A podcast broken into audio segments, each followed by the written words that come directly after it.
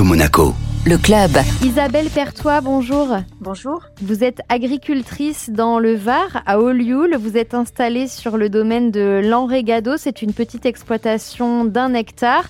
Comment ça s'est passé pour vous cet été? Alors, au niveau de l'été, on a appréhendé ça avec beaucoup de difficultés, vu qu'on avait déjà l'expérience de l'été de 2022 et que les modèles climatiques annonçaient un été identique ou pire. Et effectivement, euh, c'est une appréhension qui a été justifiée, puisqu'on a eu euh, en juillet les canicules avec euh, un un arrêt à un moment donné pour reprendre après sur une canicule avec un peu plus de violence. Alors les, végétaux avaient déjà subi euh, un coup de chaud extrêmement fort puisqu'on avait au niveau du sol par mesure 40 degrés au niveau du sol, bien que le sol soit paillé, et on avait 26 degrés dans les zones enherbées. Tout ce qui est production maraîchère avec les tomates, avec les poivrons, avec les aubergines, avec les courgettes, ont subi un arrêt de la croissance, une non-maturité du fruit avec des maladies qui étaient persistantes et qu'on n'a pas pu enrayer, dont les maladies cryptogamiques notamment, comme le mildiou ou l'oïdium. C'est quoi ces maladies? Ce sont des champignons qui se développent euh, en raison d'une humidité persistante. Et le problème de la canicule que nous avons connue, c'est qu'on avait une amplitude thermique entre le jour et la nuit. Et cette amplitude thermique, elle a favorisé les dépôts de condensation du matin.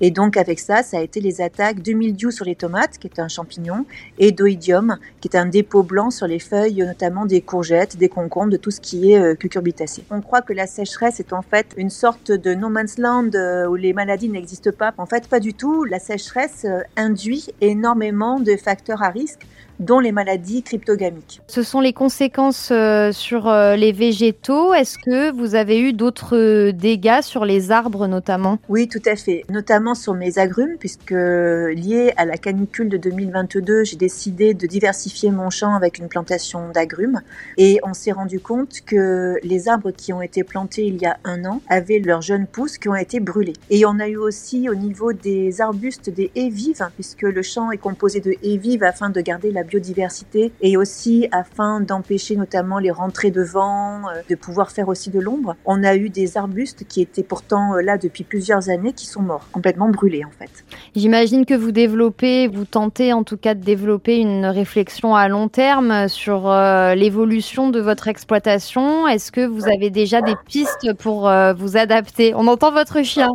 Oui, c'est ça, oui. Est-ce que vous avez déjà des pistes pour vous, vous, adapter à ces sécheresses et ces vagues de chaleur qui, a priori, devraient se répéter dans les prochaines années? Oui, tout à fait. C'est-à-dire qu'on ne peut plus aujourd'hui envisager une exploitation maraîchère uniquement sur du maraîchage. On est obligé de diversifier, de passer notamment à l'arboriculture, parce que l'arboriculture, ça fait de l'ombre. Ça utilise aussi euh, moins d'eau, tout simplement. Une ligne d'agrumes plantée tous les 4 mètres d'intervalle, ça consomme 4 euh, fois moins que les lignes de maraîchage plantées à côté. Mais il faut garder, il faut garder en tête euh, la production. Donc, il faut que ce soit une, une plantation qui ait un objectif aussi économique. Pour moi, ce sont des agrumes. Ce sont aussi aujourd'hui des choix qui se portent non plus sur des arbres traditionnels méditerranéens, mais qui vont se porter sur des arbres à tendance exotique. Là, par exemple, on est en test sur du litchi, sur de la papaye, sur de la mangue et on est en test sur du pitaya. C'est le cousin, en fait, du figuier de Barbarie. Donc, ça n'a pas besoin d'eau. Ça développe énormément de fruits et c'est quelque chose qui est capable de rester à plus de 40 degrés euh, sans attraper de coups de soleil finalement comme les légumes ont pu le faire. On voit qu'il peut y avoir des solutions, mais est-ce que euh, c'est compliqué à mettre en place pour vous au niveau bah, de votre organisation et peut-être au niveau financier aussi? Au niveau financier, bien évidemment, les plantes de tomates n'ont pas le même prix que les arbres, donc on est sur un autre type de financement, de production aussi. L'organisation au niveau de l'irrigation, c'est euh, d'autres tuyaux d'irrigation, c'est un autre système, donc il faut investir à nouveau. Donc on est effectivement sur une entreprise qui a changé de modèle, c'est-à-dire que mon modèle il y a cinq ans n'est plus du tout le même aujourd'hui. L'arboriculture vient en moitié du champ aujourd'hui pour pouvoir euh, garder euh, une entreprise agricole en capacité à produire, parce que tout simplement si aujourd'hui je ne change pas ma capacité, si aujourd'hui je ne change pas mon organisation, mon paysage agricole, je sais que d'ici trois ans je ne serai plus en mesure à produire du maraîchage.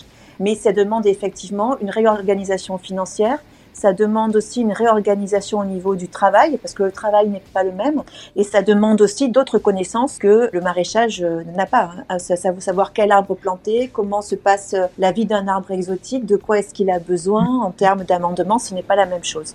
Qu'est-ce qu'il faudrait comme euh, effort au niveau collectif, selon vous, pour réussir à, à surmonter tous ensemble les défis qui sont déjà là, en fait? Au niveau des autorités, c'est véritablement prendre en compte les variations climatiques, plus que le réchauffement, puisqu'aujourd'hui, on, on est euh, face à des personnes qui sont encore dans le déni face au réchauffement. Moi, j'entends quotidiennement des personnes qui me disent, mais il a toujours fait chaud en Provence. Mm. Peut-être. Mais là, on est sur des variations climatiques qui sont brutales et qui s'inscrivent de toute façon dans une ligne montante. Ce qui serait bien, c'est que les autorités comprennent et euh, s'efforcent de communiquer sur des variations climatiques qu'on ne peut plus contourner et qu'il est nécessaire d'adopter au niveau individuel des comportements responsables. Ensuite, au niveau justement de la consommation, il est nécessaire euh, de, de pouvoir transmettre aux consommateurs qu'on doit manger deux saisons, qu'il faut arrêter tout ce qui est euh, achat et surachat dans les grandes surfaces qui ne sont pas des légumes de saison parce que malheureusement, ils entretiennent l'idée que tout est possible à trouver à n'importe quel moment avec des taux carbone bien sûr très importants qui vont justement endommager et qui vont euh, court-circuiter ce que le producteur fait, à savoir du saisonnier.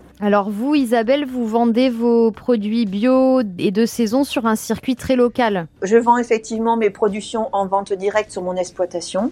Je vends aussi à des restaurants de proximité et effectivement, on est sur euh, une localisation au niveau de la vente, une zone de chalandise qui est euh, véritablement très très réduite autour de mon exploitation. Tout à fait. Et c'est un repère pour les gens parce que ils savent que sur l'exploitation, qui est ouverte d'ailleurs, au moment de la vente directe, les gens peuvent se balader dans l'exploitation, ils peuvent aller voir ce qu'il y a, ils savent exactement d'où viennent les légumes et euh, ils sont même en mesure de me dire, ben, je préfère aller cueillir les légumes pour avoir des légumes plus frais que ceux qui ont été coupés le matin même pour la vente. Donc on se retrouve avec une clientèle effectivement de quartier, mais une clientèle qui a compris que le producteur de proximité était véritablement un repère pour leur santé et pour finalement leur, leur bien-être. Isabelle Pertois, merci beaucoup. Si jamais on est de passage dans le Var et qu'on veut venir vous rendre visite, on rappelle que vous êtes sur le domaine de l'Enregado à Olioul. C'est bien ça? C'est exactement ça. Merci. Merci.